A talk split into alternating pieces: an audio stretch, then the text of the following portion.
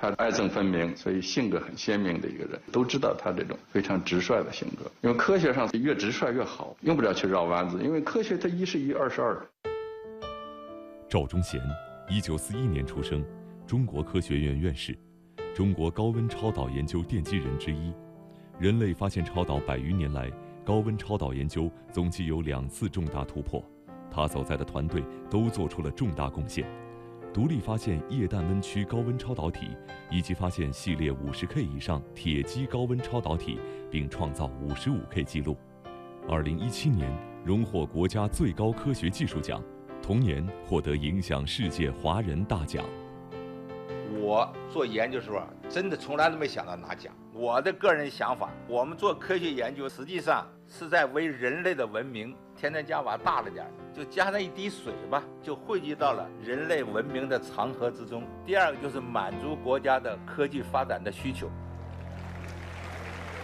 一九八七年，美国物理学会年会在纽约举行，这个被称为物理学界摇滚音乐节的大会，临时增加了高临界温度超导体专门会议，只能容纳一千人的大厅挤进了三千人侧耳聆听。报告从晚上十九点三十分开始，一直讲到凌晨三点十五。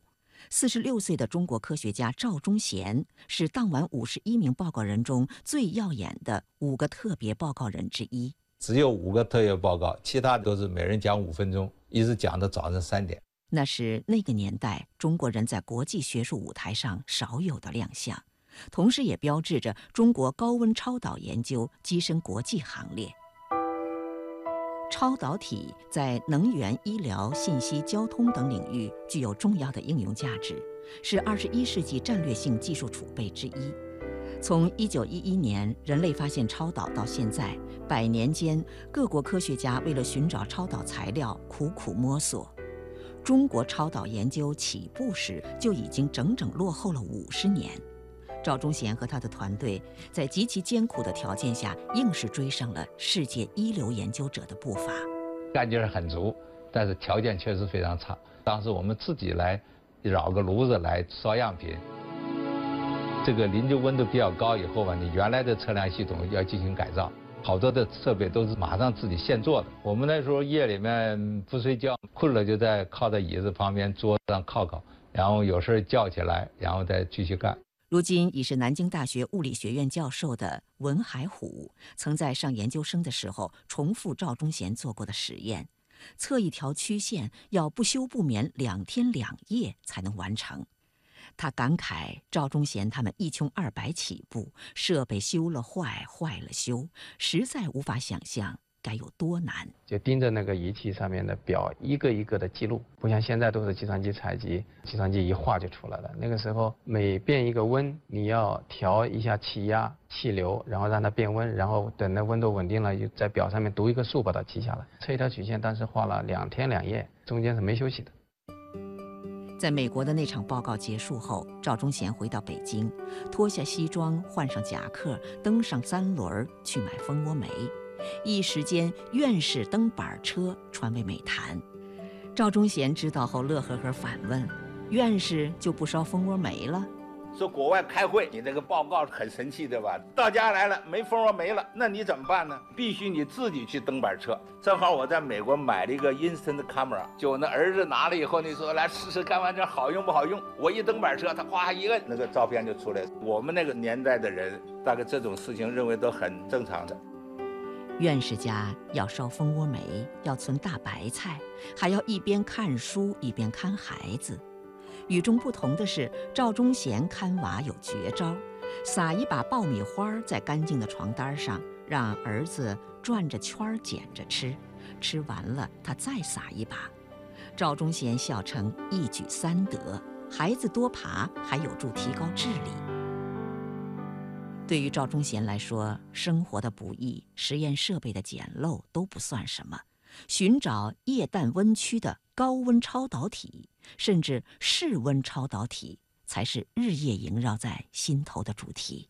超导体啊，几千种了，应用的没有几个。原因在哪？你用你好多材料要，还有其他性能，比如说你超导性有了，通电流怎么样啊？加磁场怎么样啊？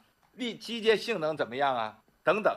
就这都有其他问题。说在这里面选择又能用的材料很少几种，所以还要不断的找，还要找更好的。这是一个好像是永恒的主题，给我的感觉，就你不断前进的主题。百年探索，任何一点突破都举步维艰，失败似乎总是接踵而来。一波又一波的人心灰意冷地散去，或转了研究方向，或下海经商。赵忠贤还是不挪动半步，铁了心要扎根超导研究。热爱它，就是热爱它。想做探索高温超导体的话，我这个思想。这个方向没改变过。毕业于中国科技大学的赵忠贤念旧，他常常会想起寒冬腊月，课上到一半，讲台上的先生吆喝着大家一起跺脚取暖。也记得张宗穗先生，再冷的天儿，常能讲出一身汗，热得要脱掉蹭满粉笔灰的毛衣。他当然更不舍得忘记当年先生们的教导，安心为国家做贡献。哪怕苦守冷板凳，给我们上课的有严吉池，力学系上课呢是钱学森，给这个数学系上课呢是华罗庚。他们上课的时候呢，不管教学大纲，他想怎么讲呢就怎么讲。科大的力学系的第一届学生到了应该是暑期毕业，钱学森是系主任，说他们的基础啊还没打好，晚毕业半年，再补基础。我们那时候也没有太想太多，就是你要好好学习，科学上呢能够自己老老实实干事情。板凳坐得十年冷，凭借超导研究获得国家最高科技奖，年逾古稀的赵忠贤却没有半点停歇。他心里较的劲儿，就是超导研究突破的每一步，中国人绝不能再落下，要走在前面。我们经过一番努力，也许没有得到重大的结果。但是我们做的东西就是给后人，对下一代人，他们会在这个基础上会有所发展。我是记者冯慧玲。老家辽宁的赵忠贤有着东北人的幽默。别人问他一辈子耗在超导一件事儿上不枯燥吗？他答：我们每天也有新发现，就跟爱打麻将的人一样，分大胡小胡，很有意思。别人开玩笑说，他最初的那些设备实在是土得掉渣儿。他一本正经地解释，那些土大炮可都是有功之臣，绝口不提当年到底有多难。可是心里哪能没有遗憾？他也忍不住感慨，当年要是有现在百分之一的条件，我一定比现在做得好。不管中国的超导研究被世界瞩目，还是经历低谷，他始终不离不弃，就是因为他坚信，大树只有扎根下去。才能枝繁叶茂。妈妈坐在门前，捧着花儿与少年。虽已时隔多年，记得他泪水涟涟。那些幽暗的时光，那些坚持与慌张。在临别的门前，妈妈望着我说。